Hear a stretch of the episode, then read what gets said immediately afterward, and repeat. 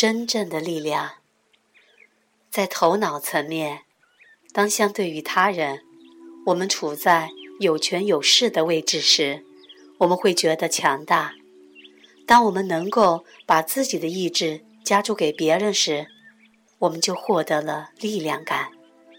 然而，真正的力量，并不在与任何人或任何事的关系里。当你把力量带进关系的那一刻，你已假定你对某个人有控制权，那么，某个人就成了你的力量的受害者。你已经把力量带入了头脑，你已经把力量带进了二元对立。由于你已把力量带进了二元对立，那么你就不得不体验二元状态下的力量。有时候，你会比他人强大，而其他时候，你没有他人强大。有时，你会成为滥用权力者，而其他时候，你会被权力虐待。这种状况可以发生在一世之内。也可以横跨许多世，一世你是施虐者，下一世你会是被虐者。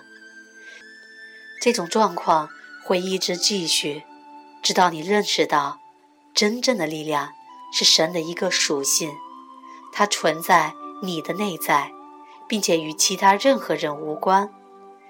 真正的力量没有个人色彩，它属于一。它是神的一个维度，它无法被拥有，它无法被个人化，它无法被用来谋求一己之私利，或使自己的权利居于任何人或任何物质上。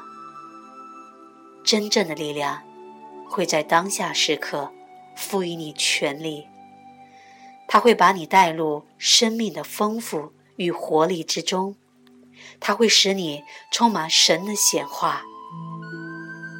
你知道自己要什么，你知道自己不要什么，并能很清楚的、温和的将二者表达出来，而不执着于结果。